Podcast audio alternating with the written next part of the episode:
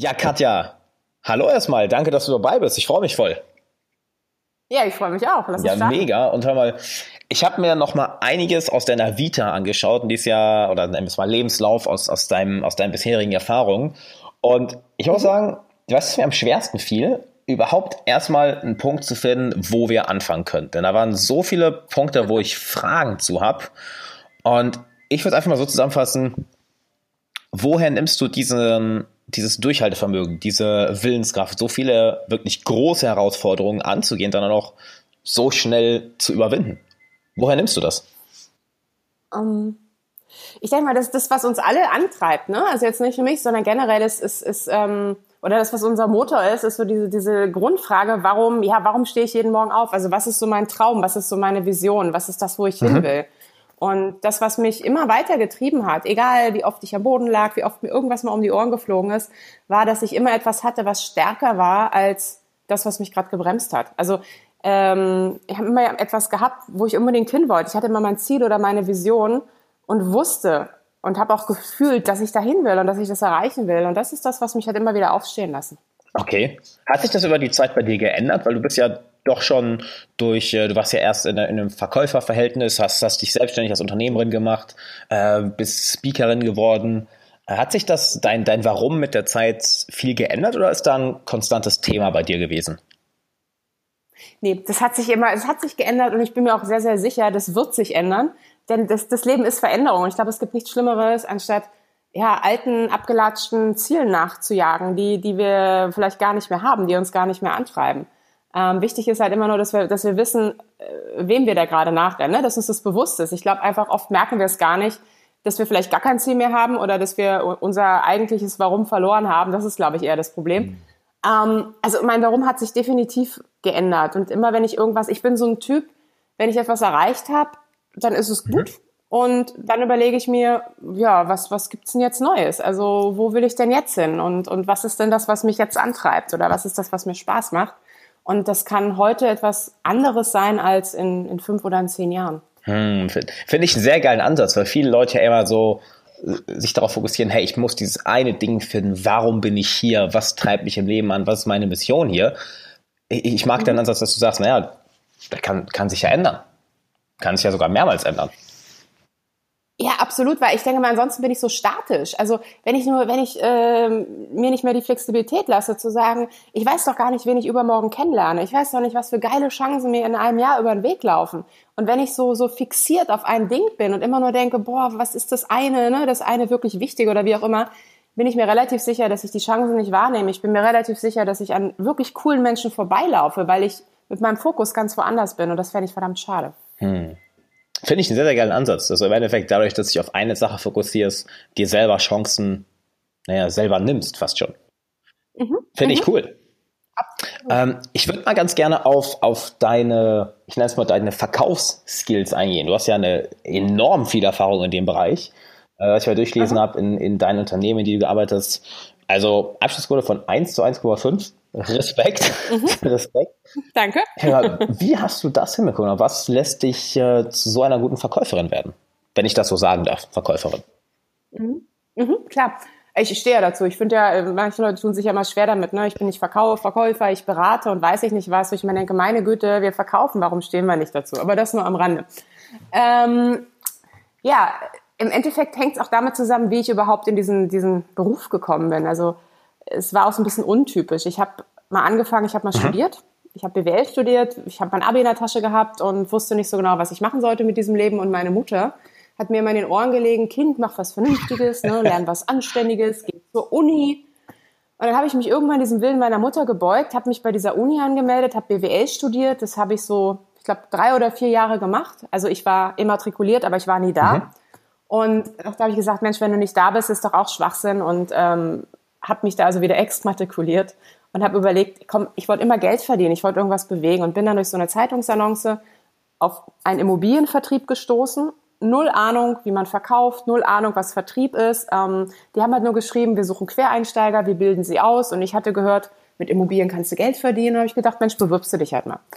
Und dann ähm, war so mein erster Tag, war Vorstellungsgespräch. Ich parke auf so einem riesengroßen Gewerbeparkplatz ein mit so einem uralt Golf, ne? Und ich steige aus meinem uralt Golf aus. Und um mich herum auf diesem Parkplatz stehen dann Maserati, Ferrari, Bentley, Lamborghini, BMW, also alles um nur so eine Luxuskarren, die ich noch nie in meinem Leben vorher auf so einem Haufen gesehen mhm. habe. Ne? Und ich dachte nur, ey, wo bist du hier gelandet? Aber ich fand das schon mal cool. Und lauf dann so lang und bleib vom Porsche stehen. Und dann habe ich das Kennzeichen von diesem Porsche gesehen. Und das Kennzeichen, das war B, also mhm. Berlin. Und dann KP. Also ist klar, ne? Katja Porsche. Und in dem Moment habe ich gedacht, ey, wie geil, dein Auto steht hier. Also das war für mich so ein Zeichen, wo die, ja, also, ey, pass auf, dein Auto steht hier, hier musst du anfangen. Und ich bin dann zu diesem Vorstellungsgespräch und habe gedacht, egal was die machen, ich will dieses Auto fahren und irgendwas scheinen die richtig zu machen. Hab dann vor so einem mega arroganten Chef gesessen, der mich von oben bis unten gemustert hat. Und der erste Satz war, vergessen Sie es, Frau Porsche, eine Frau schafft es in meinem Unternehmen nie. Im Sekretariat ja, nicht im Verkauf, Sie können wieder gehen. Okay. Und ich hab, bin dann sitzen geblieben und dann guckte er mich an und meinte so, ja, ähm, Sie sitzen hier immer noch. Und ich so, ja, ich weiß, dass ich hier noch sitze. Ich kann Ihnen noch sagen, warum, weil mein Auto steht da unten. Und das musste er irgendwie so geil gefunden haben, dass er meinte, okay, ich gebe Ihnen eine Woche Zeit, Probezeit, aber ich versichere Ihnen, Sie werden es nicht schaffen. Und das, was damals passiert ist, war, er hat im Endeffekt bewusst oder unbewusst, er hat genau den richtigen ja, Knopf bei mir gedrückt, weil ich habe die ganze Zeit nur gedacht, ey, dir werde ich zeigen, nie im Leben gebe ich mir die Blöße, dass ich das in diesem Laden nicht schaffe. Und ich habe dann so als Willkommensgeschenk das Berliner Telefonbuch in die Hand gedrückt bekommen, einen Leitfaden, das waren drei Zettel, wurde in so einen Raum gesetzt. Und dann hieß es, du hast drei Tage Zeit, 15 Termine zu machen aus dem Telefonbuch. Wenn du es schaffst, darfst du bleiben. Wenn du es nicht schaffst, bist du draußen. Und ich habe mir halt drei Tage lang die Seele aus dem Leib telefoniert, habe mir Ohrfeigen eingefangen, Klatschen eingefangen, ich weiß nicht was eingefangen. Aber ich habe halt immer nur an diesen Porsche gedacht und an meinen Chef, dem ich zeigen wollte. Und das war stärker. Also das war stärker als mein, meine Angst vor diesem Telefon, hinzufallen, es nicht zu schaffen. Und so habe ich mich da halt durchgebissen. Und dann habe ich auf einmal gemerkt, dass ich das kann. Also ich hatte 17 Termine, bin gestartet und bin dann so reingerutscht und habe dann gesagt, okay, und jetzt will ich auch nicht nur die Frau sein, jetzt will ich noch der beste Verkäufer in diesem Laden sein. Und hatte halt immer was, was, also mein Ehrgeiz hat mich immer irgendwo angetrieben, vielleicht auch aus dem Sportbereich heraus, immer ja, wirklich die Nummer eins zu sein. Und dann habe ich halt Gas gegeben. Aber begonnen hat alles mit dem Porsche. Damn. Respekt. Also wirklich aus dem Nichts als Quereinsteiger in Kaltakquise und dann so schnell Respekt. Ähm, da würde ich gerne kurz mehr drauf eingehen, weil ich meine, auch wenn du eine Frau bist, muss ich sagen, da muss man ganz schön Eier beweisen. Also Respekt dafür. Ähm, wo, wo hast du hast gerade schon was erwähnt, dass du etwas Größeres hattest, ähm, was dir die Angst dann vor der Kaltakquise genommen hast. Kannst du da ein bisschen näher drauf eingehen? Weil ich glaube, viele Leute, sei es jetzt irgendwie ähm, eine fremde Frau auf der Straße ansprechen, einen fremden Kerl ansprechen, sei es Telefonakquise, einen Kunden anrufen. Selbst wenn sie den Kunden schon kennen, äh, haben viele Leute eine Art Scheu oder fast schon Angst vor. Wie, wie hast du das überwunden? Also ich habe es ganz einfach überwunden, indem ich es getan habe. Ähm, hört sich jetzt simpel an, aber das Ding war halt folgendes.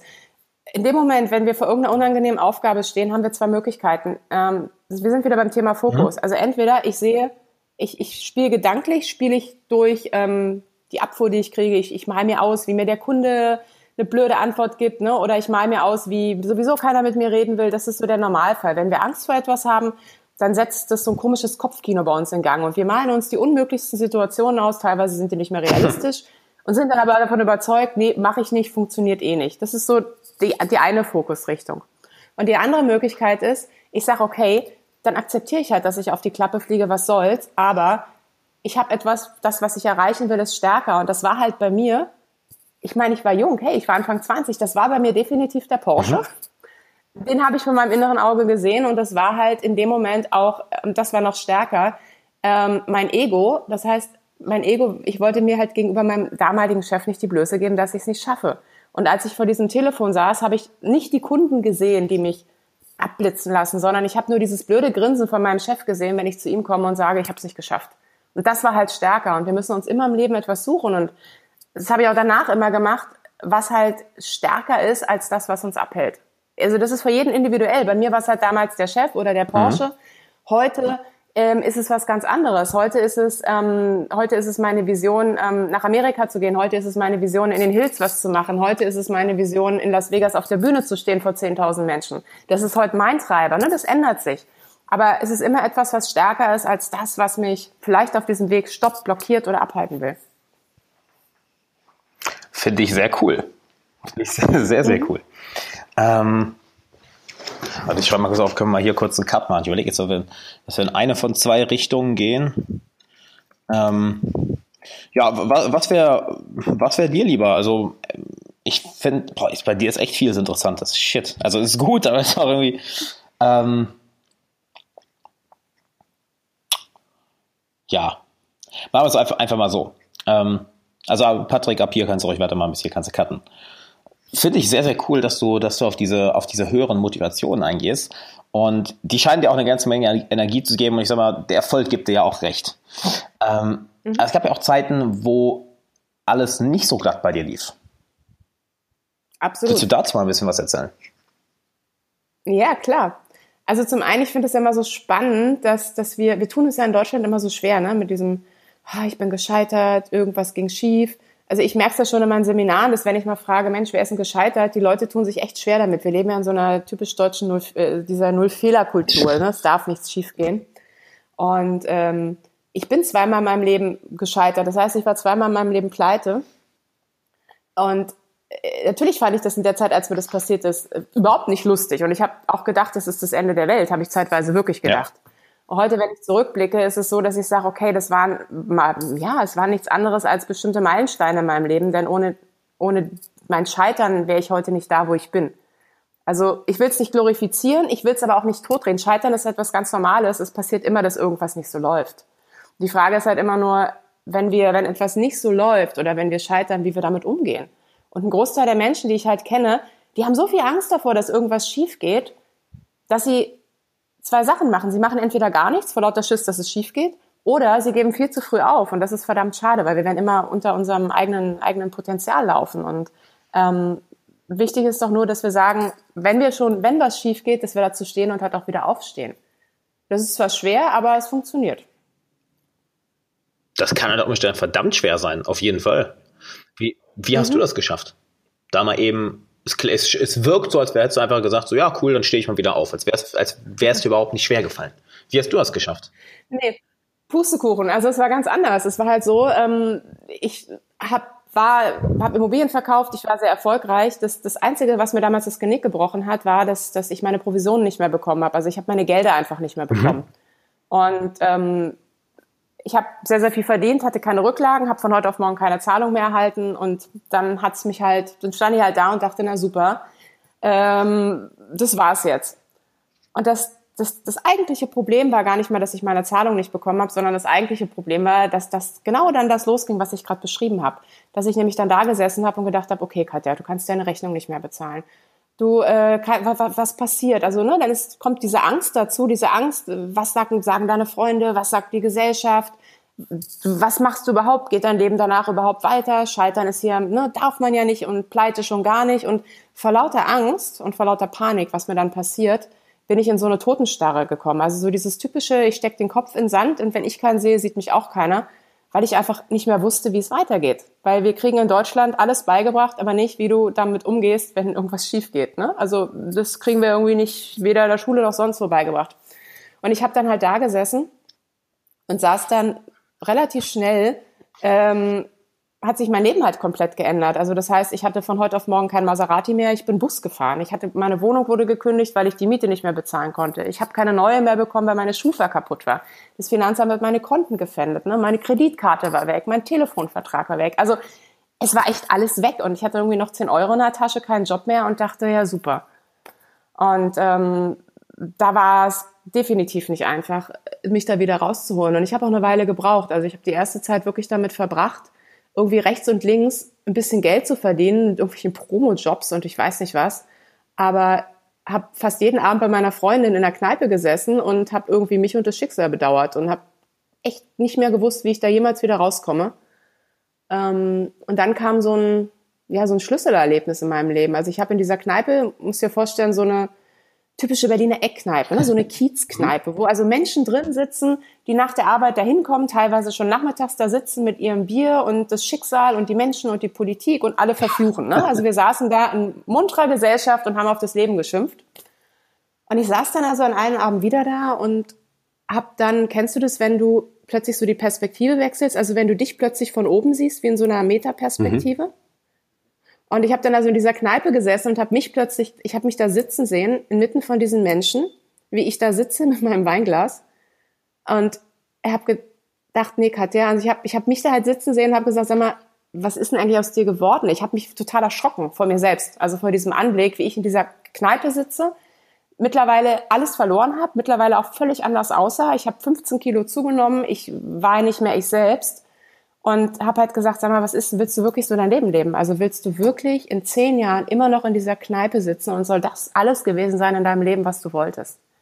Und ich habe mich in, in diesem, vor dieser Frage und vor diesem Blick so erschrocken, dass ich das erste Mal war wie so ein Schleier, der weg war, das erste Mal die Situation klar gesehen habe und für mich gesagt habe, nee, das will ich nicht.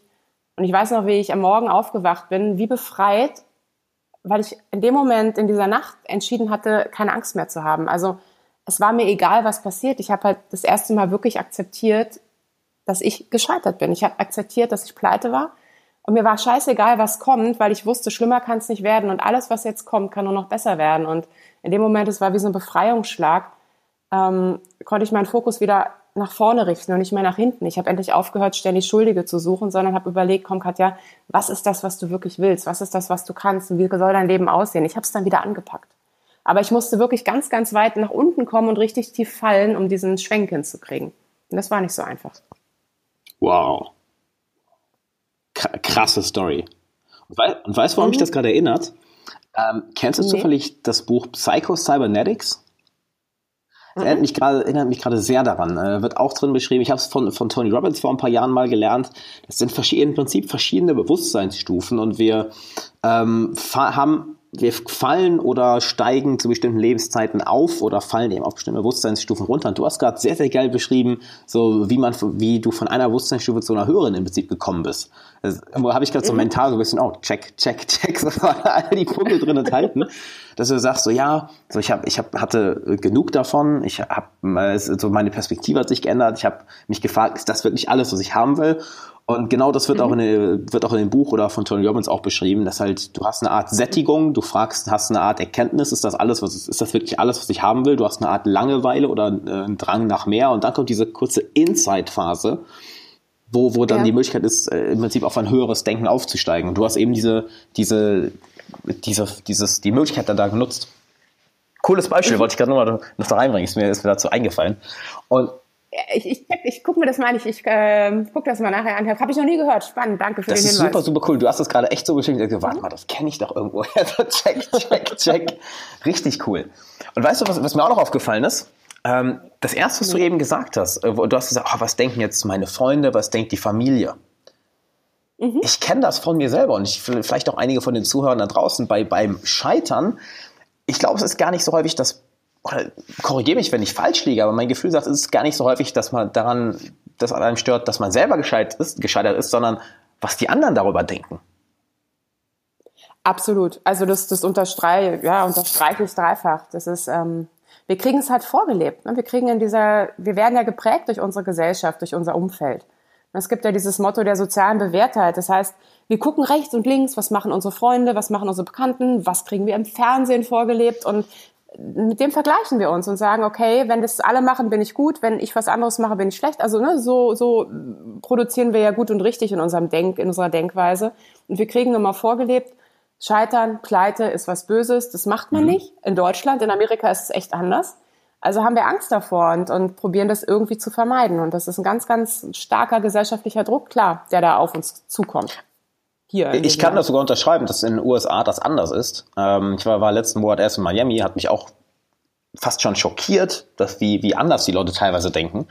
Ähm, was mhm. glaubst du, können wir tun, um dieses Denken hier zu ändern? Weil es, es macht ja unglaublich was aus, was Leute für Risiken eingehen oder was Leute sich trauen, mit ihrem Leben anzufangen. Was glaubst du, wie können wir, wie können wir mhm. das ändern? Also zum einen, ich probiere da ein ganz klein bisschen dazu beizutragen, einfach äh, damit ich auch mal, ich gehe ja mit meiner Geschichte auch nach draußen und, und habe auch gerade ein Buch darüber mhm. geschrieben, um einfach dieses Bewusstsein äh, auch anderen Menschen zu geben, hey, es ist nicht schlimm, wenn irgendwas schief geht. Und es muss ja nicht immer die Pleite sein. Jeder hat ja in seinem Leben andere Sachen, wo man sagt, Mensch, die traue ich mich nicht, weil sei es dass jemand vielleicht zehn Jahre in einem, in einem Job bleibt, auf den er keinen Bock hat, weil er sich einfach nicht traut, einen neuen zu suchen, weil er Angst hat zu scheitern. Oder sei es, dass jemand, weiß ich nicht, sein Leben lang in einer unglücklichen Beziehung lebt, weil er Angst hat, sich eine neue zu suchen. Also für jeden ist ja Scheitern oder Fehler mit was anderem besetzt. Das ne, hat ja jeder so sein eigenes Ding. Mhm. Aber mir ist es einfach wichtig, dass wir hier in diesem Land auch wirklich den Mut haben, mehr zu unseren Dingen, die wir erreichen wollen, für unser, zu unserem Leben zu stehen und uns nicht sehr, nicht so sehr leiten lassen von der Gesellschaft, von unserem Umfeld. Mhm. Und dass wir viel, viel mehr nach vorne gucken und nicht immer so nach hinten schauen.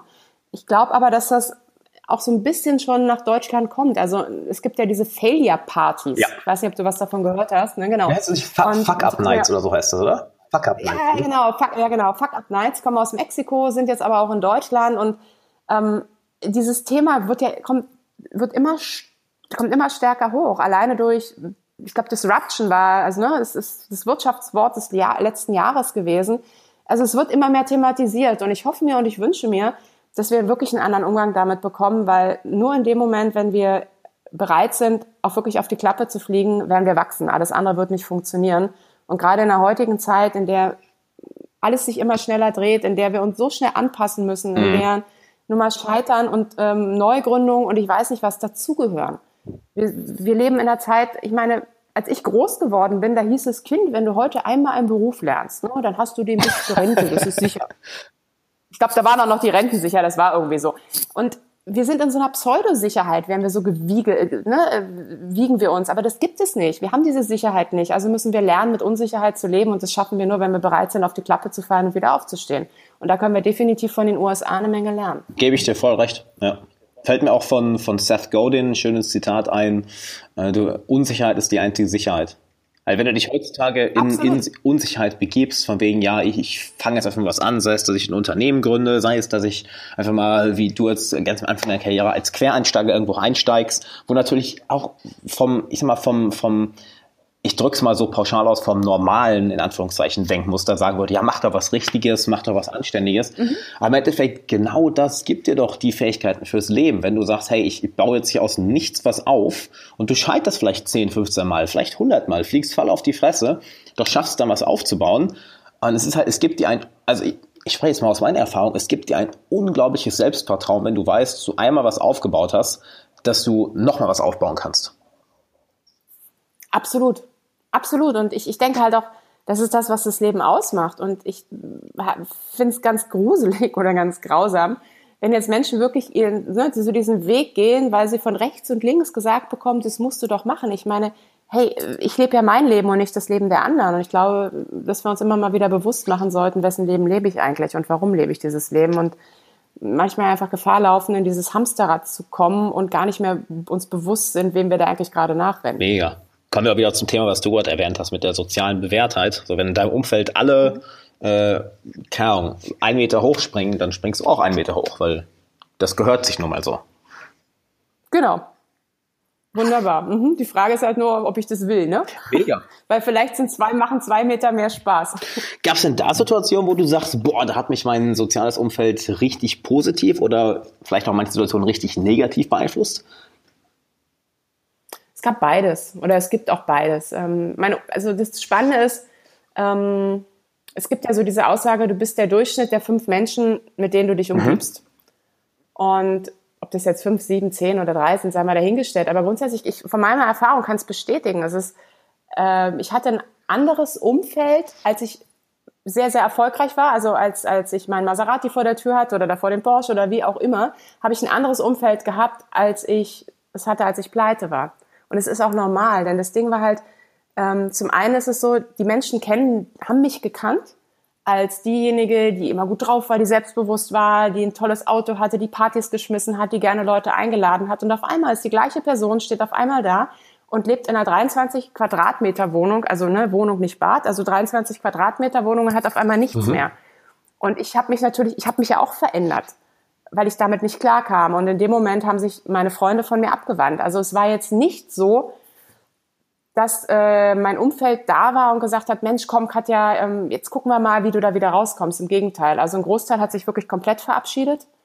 Und dann gab es noch ein paar, die waren dann so an meiner Seite und ähm, haben mich aber eher unterstützt dabei zu sagen, wie schlimm doch ja, mein, mein, mein damaliger Auftraggeber war, ne, das habe ich nicht bezahlt. Also haben mich eigentlich noch tiefer da reingeritten in dieses ganze Desaster.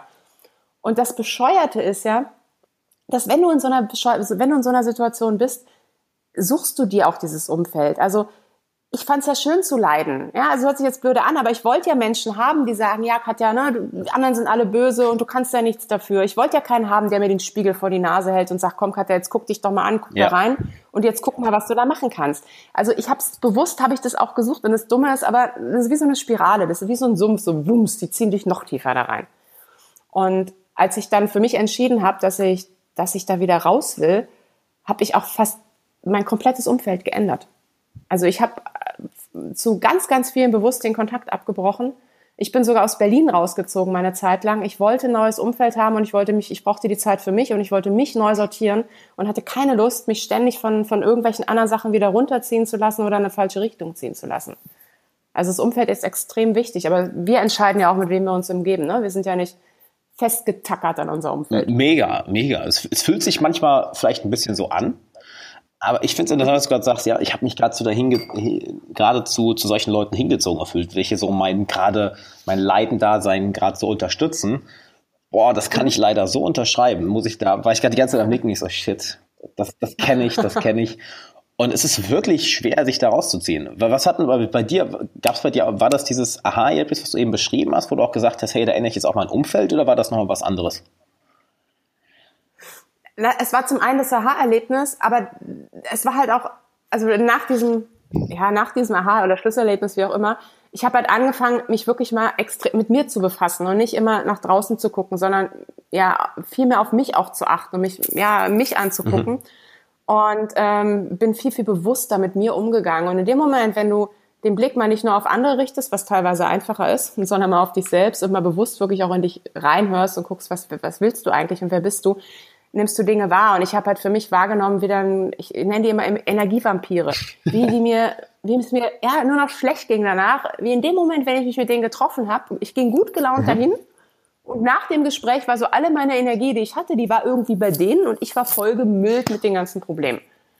Und habe ich gesagt, ich habe keinen Bock mehr, dieser Mülleimer des Jahrhunderts zu sein. Ich will das nicht. Also ich habe einfach gemerkt, es tut mir nicht mehr gut und ich will es nicht.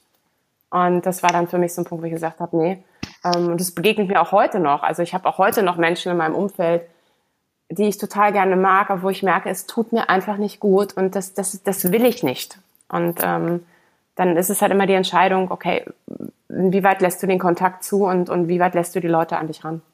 Absolut. Ich finde, finde das ganz lustig, so immer wenn ich, wenn ich merke, dass, dass irgendwas mit mir sehr resoniert oder wo, wir spüren ja, wenn irgendwo eine tiefere Wahrheit drin ist, ich fange immer intuitiv so äh, automatisch an zu nicken die ganze Zeit. Ich merke, ich sitze jetzt so nickend. Mhm. Sieht echt total bescheuert aus, aber. Cool. Finde ich sehr, sehr cool. Und das, das passt ja auch sehr zu einer Sache, die du in einem deiner Vorträge sagst. Da äh, würde ich ganz gerne mal ein bisschen mehr drüber wissen. Ich finde den Titel so cool und zwar Hai oder Hering. Was genau mhm. heißt das? Oder was genau heißt es für dich? Genau, Hai oder Hering, da gibt es so eine, ähm, die Headline drunter ist, jagen oder gejagt werden. Und ähm, das ist es im Endeffekt, was es, was es für mich bedeutet. Das Lustige ist, dass ich auch teilweise schon von Kunden je nach Branche gehört habe, Frau Porsche, ist das nicht ein bisschen heftig? Man kann doch nicht nur sagen, man jagt oder man wird gejagt.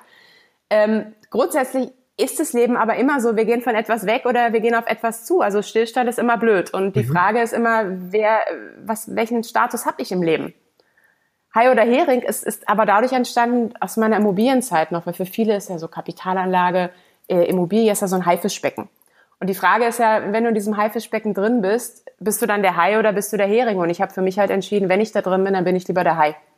Und ich habe einfach keinen Bock, mich von, von, von irgendwelchen Umständen, anderen Menschen, irgendwelchen Situationen oder sonst irgendwas jagen zu lassen, sondern ähm, dann bin ich lieber derjenige, der, der die Situation im Griff hat und derjenige, der entscheidet, was mit ihm passiert, um mich nicht von irgendwelchen Umständen oder sonst irgendjemandem auffressen zu lassen. Du kannst es auch anders formulieren. Wer hat, wer hat das Steuer in deinem Leben in der Hand? Ne? Bist du das oder sind es die anderen? Und ich bin halt davon überzeugt, wir sollten sehen, dass wir das Steuer in der Hand halten. Wir sollten sehen, dass wenn wir schon in so einem Haifischbecken sind oder in so einer Situation sind, dass wir, wenn, wenn wir da drin sind, wenigstens der Hai sind und nicht der Hering auf der ja. Flucht. Nee, ich finde es sogar cool, dass es halt so, ich nenne es mal provokant formuliert ist Halt, manche Leute brauchen es einfach, hat eine, hat eine größere Resonanz. Aber ich bin auch jemand, wo so die, die rote Seite in mir so sagt, ja Mann, Angriff, Attacke.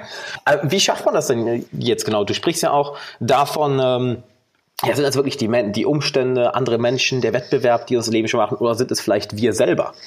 Wie, wie schafft man es dann, sich in dem Bereich selber zu ändern, dass man vom Hering zum Hai wird? Also zum einen, also eins habe ich echt in meinem Leben gelernt und das habe ich relativ schmerzhaft gelernt durch meine zwei, zwei Scheitergeschichten. Ähm, und zwar, wir können die Umstände, in denen wir sind, können wir meistens nicht ändern. Aber das, was wir ändern können, ist das, was wir aus den Umständen machen. Und es ist doch immer das Gleiche. Ich meine, wir leben alle auf dem gleichen Planeten und es gibt nun mal, äh, es gibt Unternehmen, die sind in, in, den gleichen Rahmenbedingungen, im gleichen Markt, im gleichen Marktsegment, mega erfolgreich und dann gibt's andere, die bleiern komplett ab. Und die ändern nicht die Umstände, sondern die ändern nur das, was sie aus den Umständen machen. Und da fängt's halt wieder bei uns an. Also das, das gibt halt so typische Werkzeuge, ich nenne es mal Werkzeuge, die uns dabei helfen, wirklich das Beste aus den Umständen zu machen. Und eines der wichtigsten ist für mich, wir hatten vorhin schon das Thema, ist der Fokus.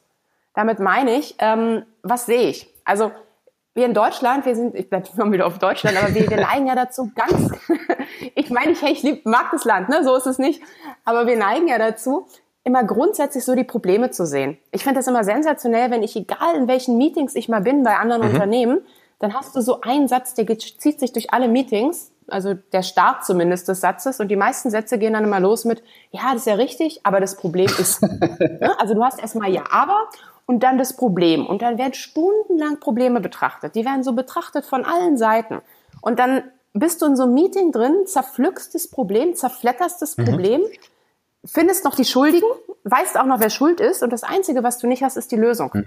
Und es ist total bekloppt. Und das ist, und das meine ich mit, worauf fokussieren wir uns? Ähm, wenn wir uns nur auf Probleme fokussieren, ähm, kriegen wir die Lösung nicht hin. Unser Handeln folgt immer unserem Fokus. Und das ist so das eine. Ich sage, wenn ich, ähm, wenn's, wenn ich schon in so einer Mistsituation bin oder wenn ich in einem Markt bin, wo Preiskämpfe sind, dann macht es wenig Sinn, dass ich mich darüber aufrege, dass sie da sind. Es macht wenig Sinn, dass ich meinen Fokus darauf lege, sondern dann muss ich einfach mal gucken, wie komme ich denn da raus, was kann ich denn anderes machen. Ähm, das ist so also ein, ein ganz zentraler Punkt, der immer wieder entscheidet, ähm, bin ich Jäger oder Gejagter in so einem Becken. Habe ich einen Problemfokus oder habe ich einen Lösungsfokus? Finde ich sehr geil formuliert. Problem oder Lösungsfokus? Bin ich auch ein bisschen am, am drüber nachdenken. Sehr cool. Okay. Hat das, äh, hat das auch einen Beitrag, einen Beitrag dazu gehabt, dass du gesagt hast, hey, ich mache so sehr mein eigenes Ding. Ich meine, eigene Unternehmen gründen, sich als Speaker selbstständig zu machen, da gehört ja schon eine Menge Mut zu. Mhm. Also zum einen ist es so, dass ich, ich bin ein mutiger Mensch. Ähm, das ist so, das ist einer meiner Charakterzüge. Und das, was ich überhaupt nicht ab kann, ist, das konnte ich aber schon als Kind nicht ab, ist, äh, wenn mir andere Menschen probieren, erzählen zu wollen, was ich zu tun habe, wie mein Leben aussieht. Also für mich war relativ schnell klar, ich bin so nicht, ich bin nicht so gut im Weisungen empfangen, ist nicht so meine Stärke. Mhm. Und wenn du das weißt von dir, dann hast du im Endeffekt nur zwei Möglichkeiten. Die eine Möglichkeit ist, ja, du lässt dich irgendwo anstellen und bist weisungsbefugt und weißt ganz genau, du wirst nicht glücklich. Und die andere ist, du machst dein eigenes Ding und zahlst den Preis dafür und, und, und lebst halt deine Stärken. Und meine Stärke ist definitiv ähm, meine Kreativität, meine Stärke ist meine Selbstständigkeit, meine Stärke ist nach vorne zu gehen und meine Stärke ist nicht unbedingt das zu machen, was auszuführen, was man mir sagt. Das bin nicht ich und jeder ist ja da anders, aber das wäre definitiv nicht meine Bühne gewesen. Check. Naja, verstehe, verstehe ich vollkommen. Ich hatte in meinem Leben auch einen, ich nenne es mal, ja, normalen Job. Ähm, für, für okay. was jetzt nicht, was jetzt ja nichts, an sich nichts Schlimmes ist, aber wo ich im Prinzip ähm, ja auch in ein gewisses System gezwängt wurde. Ich habe hab ein Dreivierteljahr in der Psychiatrie gearbeitet auf einer geschlossenen Station und das war, es war eine sehr geile Erfahrung, aber halt ähm, ja nichts, was, was glaube ich langfristig ähm, mich erfüllen würde. Also zum einen glaube ich, dass es mit Sicherheit eine wahnsinnig, auch wahnsinnig intensive Erfahrung ist, wenn man sowas macht. Also wo ich sage, ich, ich bewundere die Leute und ich, ich ziehe den Hut davor, wenn Menschen das machen, genauso wie ähm, ich habe letztens, das habe ich auch in meinem, äh, meinem Buch drin, ähm, einen Bericht über Bronnie Ware, die eine Zeit lang halt als Palliativschwester unterwegs war und halt wirklich Menschen begleitet hat, wo klar war, da geht nichts mehr. Also habe ich einen riesen Respekt ja, davor. Mega. Und das, was ich halt, ne, also wo ich sage, meine Güte, wie man das schafft, also ne, immer noch mein Hut. das, was ich halt so cool finde und auch so wichtig finde, ist wirklich, dass jeder für sich selber entscheidet und, und überhaupt feststellt und weiß, was ist das, was mich glücklich macht, weißt du? Also was ist das, was ich wirklich gut will? Und wenn es die Psychiatrie ist, dann ist es geil. Und wenn es die Palliativstation ist, ist es auch geil. Und wenn es Speaker ist, ist es auch geil. Blöd wird's bloß, wenn wir in einer falschen Rolle sind oder wenn wir ständig äh, irgendwas machen, was uns nicht glücklich macht und uns da nicht raustrauen. Dann wird's genau, das meine ich gerade. Ich meine jetzt nicht so wegen, ja, hier äh, Psychiatriejob ist, ist scheiße. Das ist der einzige, halt, den, den ich mhm. in meinem Leben wirklich als normalen, ja, ich mal so aus, Job hatte, als Angestelltenverhältnis. Ist nur eben genau die Sache. Ja. Ähm, ich, ich, erinnere mich genau. an, an ähm, äh, drücken es so aus. Es geht eben darum, hast du die Möglichkeit, dich zu entfalten in, in, in deinem Beruf, in deinem Job, das ist etwas, was dir gefällt und wo du dich auch langfristig drin sehen kannst. Denn äh, ich hatte zum Beispiel eine lange Zeit, ähm, auch dieses, dieses, dieses Mindset-Ding-Gedanken, ja, ähm, wenn du nicht selbstständig bist, wenn du nicht ein Unternehmen aufziehst, dann ist ja alles scheiße. Bis ich, da, bis ich dann, okay. war ich wirklich von überzeugt, weil ich dachte, nee, einen Job haben ist doch voll kacke. Äh, bis ich dann ein Mädel eine Zeit lang gedatet habe. Es war eine Russin, die in, äh, in Düsseldorf ja. bei einem etwas äh, größeren Unternehmen im Hafen gearbeitet hat. Und ich meinte, ja, wie kannst du das machen? Jeden Tag von bis an die acht Stunden und, und musste ich an die Regeln halten. Und sie so, ja, ich finde das total geil. Das ist ein Job, der mir gefällt. Ich habe einen eigenen Firmenwagen. Ich weiß, wann ich hin muss, wann ich, wann ich frei habe. Ich habe in der Freizeit genug Zeit, um Bücher zu lesen. Ich werde in meinem Job gefordert. Ich werde, äh, kann in meinem Job mich ähm, äh, kann da wachsen, kann auf Fortbildung gehen. Mhm. Und ich muss mich Sonntagnachmittag nicht um Probleme kümmern. Ist total geil. Und ich war dann eben so, shit, okay, vielleicht sollst du mein Filter doch ein bisschen ändern. Das, also das ist eben eine riesen Unterscheidung. Klar, das ist die andere Brille, ne? Also je nachdem, es hat alles Vor- und Nachteile, absolut. Und ne, die Frage ist, ist genau das, was du gerade gesagt hast, was passt zu mir? Mega. Hast du dann auch schon Sachen gemacht, wo du meintest, ähm, du hast kurz das Studium angesprochen, ich weiß nicht, ob es vielleicht noch was anderes gab, wo du meintest, boah, wo du, wo du dachtest, boah, nee, das ist gar nichts für mich, da, da muss ich raus. Hm. Nee, also ich muss gerade ein bisschen grinsen, weil da fällt mir so eine Story ein, die so ein bisschen in die Richtung geht. Also grundsätzlich ist es so, dass wo ich wirklich raus wollte aus meinem Leben, das war dieses Studium. Und ich habe nach dem Studium, also bevor ich dann in, in diesem, also während meines Studiums, sagen wir mal so, ähm, immer Nebenjobs gehabt. Ich habe äh, bei Promotion-Agenturen gearbeitet, um, weil ich halt Geld verdienen wollte und mich halt diese Uni so gelangweilt mhm. hat. Und dann war halt auch so ein Ding, da hat mich so eine Promotion-Agentur, äh, hat mich ja wieder gebucht und dann war ich plötzlich am Pornoset. und ähm, ja, nee, da muss ich lachen, also jetzt nicht aktiv, ne? Also schon, aber jetzt anders. Also ich, ich habe da den Kaffee serviert. Ich, ich habe da den Mann, ich habe da den Kaffee serviert und habe da Erbsensuppe gemacht an diesem komischen Pornoset und das habe ich, glaube ich, weiß ich nicht, drei vier Monate gemacht und war aber mit an diesem Set wirklich immer aktiver Beobachter dieser ganzen Szenerie um mich herum. Und das war eine lustige Erfahrung, aber das war auch so eine Gesagt, wo ich gesagt habe, ich kann es nicht mehr sehen und ich kann es nicht mehr hören und ich will keine Erbsensuppe und keinen Kaffee mehr kochen. Und bin dann da wieder raus. Das ist so noch so eine, ja, eine ganz witzige Geschichte gewesen. Ansonsten, ähm, ja, und von da habe ich halt die Immobilien gemacht und da wollte ich ja dann irgendwann auch mhm. raus, klar. Und das ist ja der Grund, warum ich heute meinen Job mache, also warum ich heute auf der Bühne mhm. stehe.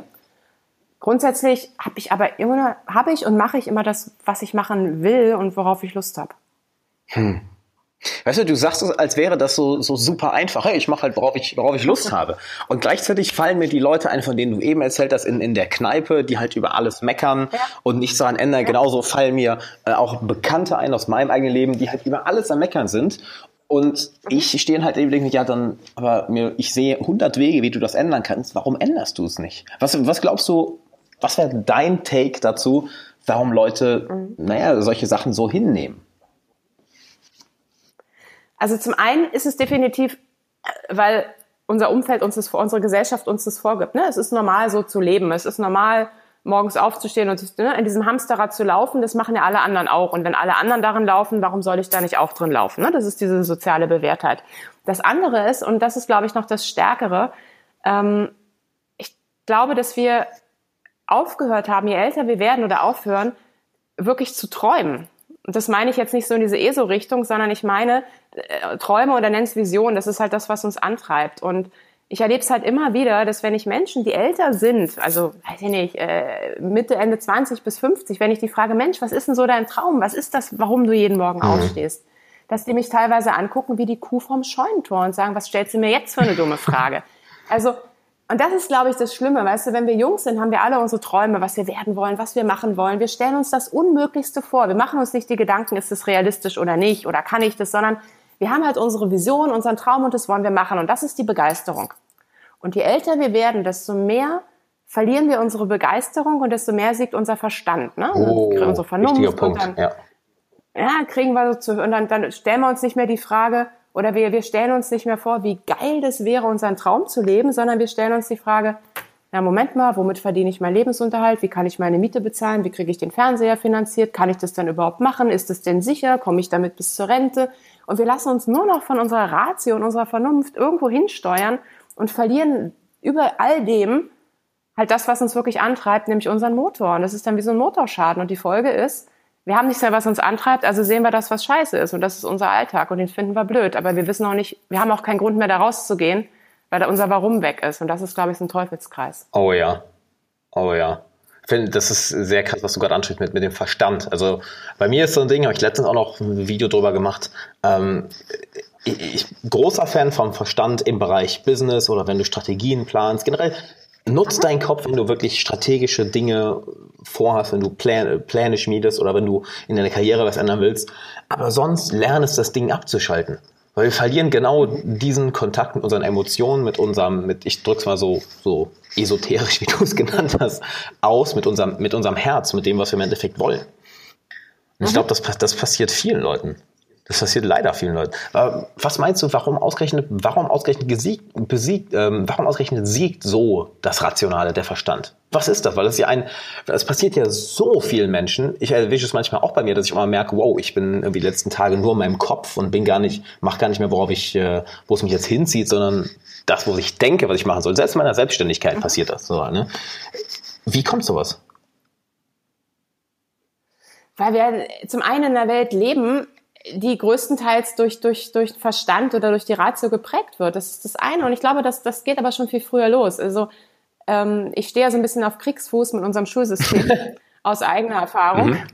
Und das Ding ist halt, wenn du dir mal anschaust, was, was wir heute oder was wir heute, was, was die Kinder heute oder was ich früher, wir früher in der Schule gelernt haben, dann lernst du in der Regel all das, was den Verstand füttert. Also du lernst wirklich, ähm, du lernst zu lernen, du lernst die Fakten, aber äh, alles, was jetzt Social Skills betrifft oh, ja. oder was jetzt auch zwischenmenschliche Dinge betrifft, was emotionale Dinge betrifft, beispielsweise wie du deine Ziele im Leben erreichst, wie du selbstbewusst durchs Leben gehst, wie du mit um Niederlagen umgehst. Und da würden mir tausend Unterrichtsfächer einfallen, die aber alle das betreffen. Die lernst du nicht. Das bedeutet, wir kriegen von früh an, von Kindesbein angebracht, beigebracht, ne, Verstand ist wichtig, du musst dir Wissen aneignen und, und ähm, werden von den Eltern so erzogen, kriegen das von der Schule so beigebracht. Das geht in der äh, Ausbildung weiter. Über die Medien wird es uns auch suggeriert und werden zugemüllt mit diesem ganzen Verstand und, und äh, glauben dann halt automatisch, dass es so ist und, und dass es normal ist. Es kommt ja von allen Seiten auf uns eingeprasselt. Ja. Absolut. Und was ich aber, was ich halt auch denke, ähm, ich meine, es ist ja heute, wir leben ja heute in einer Zeit, ich war in, ähm, letztes Jahr beim Club 55, das ist so der Club von den 55 führenden Marketing-Experten äh, in, in äh, mhm. Europa. Und da habe ich einen Vortrag gehört von jemandem, der sich sehr stark mit dem Thema ähm, Roboter und, und wie wird so die Arbeitswelt der Zukunft aussehen, was wird passieren. Und er hat sehr, sehr anschaulich dargestellt, dass wirklich diese Standardtätigkeiten, Beratungstätigkeiten und so weiter immer mehr durch Roboter ersetzt werden. Das bedeutet, Roboter sind sehr, sehr gut in der Lage, unseren Verstand zu ersetzen. Sie sind aber nicht in der Lage, unsere Emotionen zu ersetzen. Und deswegen ist die Frage, wenn wir wirklich in dieser Zukunft weiter bestehen, überleben wollen oder uns, uns unser, ne, wie viel sinnvoll, wie sinnvoll ist es dann, uns weiter auf den, um den Verstand zu kümmern? Vielleicht sollten wir uns lieber wieder auf das zurückbesinnen, was uns ausmacht. Und das sind unsere Emotionen. Wow. Wow, finde ich sehr geil. Finde ich sehr, sehr geil. Da fällt mir gerade auch ein, ist ja im Endeffekt auch so, nie, kein Verstand wird jemals so gut Mathe können wie ein Computer.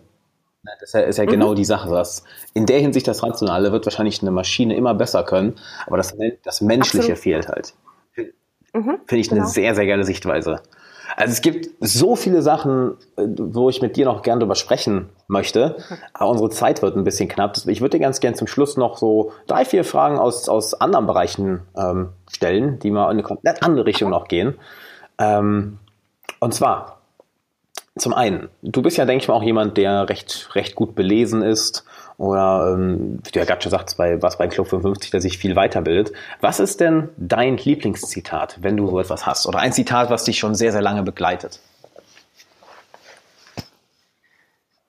Also das sind zwei. Ähm, das eine ist total kurz und ganz simpel, nämlich gib niemals auf. Und das zweite ist, du kannst die Umstände nicht ändern, aber du kannst immer ändern, was du aus ihnen machst. Mhm. Das sind auch gleichzeitig meine, meine stärksten Glaubenssätze. Was bedeuten die beiden genau für dich? Das ähm, wir, also du kannst die Umstände nicht ändern, sondern du kannst ändern, was du aus ihnen machst. Es ist genau dieser Schlüssel für mich aufzustehen. Wenn, wenn normalerweise, wenn wir etwas erreichen wollen, du hast vorhin die Menschen angesprochen, die ähm, mitkriegen, dass sie etwas, ihr Leben leben, dass es alles nicht so läuft, wie sie sich das vorstellen, dann konzentrieren sie sich meistens auf die Umstände und schimpfen darüber und machen genau das verantwortlich und verpulvern all die Energie und Kraft und das Potenzial, was sie mhm. haben. Und das, was, ne, und das kannst du aber auch umdrehen. Und das ist genau das, was ich mit diesem Satz meine. Nämlich, ähm, du kannst das ändern, was du aus den Umständen machst, wenn du aufhörst, die Umstände zu verfluchen, sondern dich auf dich konzentrierst und all deine Energie in dich reinsteckst und daran investierst, was, wie du das Beste aus der Situation machst. Und sei es, und sei die noch so bescheuert und bescheiden und ich weiß nicht was. Wenn du dich auf dich konzentrierst, wirst du alles im Leben erreichen können, egal wie die Umstände sind. Und wenn wir das beherzigen, glaube ich, kommst du aus jeder Situation raus und kannst alles erreichen, was du willst. Finde ich sehr geil. Ich finde es auch, find's auch sehr schön, wie du immer wieder auf die Innenwelt des Menschen zurückkommst. Dass du immer wieder sagst, ja, es sind, es, was, was geht in dir emotional vor? Was, was geht bei dir im Verstand vor? Worauf fokussierst du dich? Finde ich sehr, weil für mich ist es, guck mal, für mich ist es halt so, wir, wir leben halt klar logischerweise alle in diesem Universum, aber das, was passiert, entscheiden wir. Und ne, das, was, was, was du denkst oder das, was ich denke, entscheidet ja darüber, wie dein Tag wird. Ja. Und deswegen ist es für mich so wichtig, ähm, mir bewusst zu sein, was, was, was, was denke ich, wo liegt mein Fokus und wie steuere ich mich? Denn in dem Moment, so, dadurch steuere ich halt auch das, was mit mir passiert oder mein Leben. Absolut. Absolut, klar. Dann auch noch eine ganz andere Frage, komplett anderer Bereich. Und zwar, wenn du eine Superpower haben könntest. Eine, eine Superpower. Wie von einem Superheld. Ja. Eine Superpower. Welche wäre das und warum? Fliegen. Okay. Äh, ich wollte schon immer in meinem Leben fliegen können. Und ähm, ich habe als Kind immer diesen Traum gehabt, dass ich geflogen bin. Und das Schlimme war, dass dieser Traum so real war, dass ich im Traum immer genau wusste, das war so ein bestimmtes Kribbeln und ich wusste, wie ich meinen Körper einsetzen muss, dass er fliegen kann. Und das Gemeine war, dass immer dann, wenn ich es wusste und gemerkt, ne, und gemerkt habe, du wirst jetzt wach, habe ich gesagt, du musst dieses Wissen mit in den Wachzustand nehmen und genau da hat es nicht mehr funktioniert. seitdem verfolgt mich das. Ähm, Fliegen, dahinter steckt für mich äh, Freiheit. Freiheit ist für mich das, das, das größte Gut. Meine Freiheit, generell Freiheit im Leben.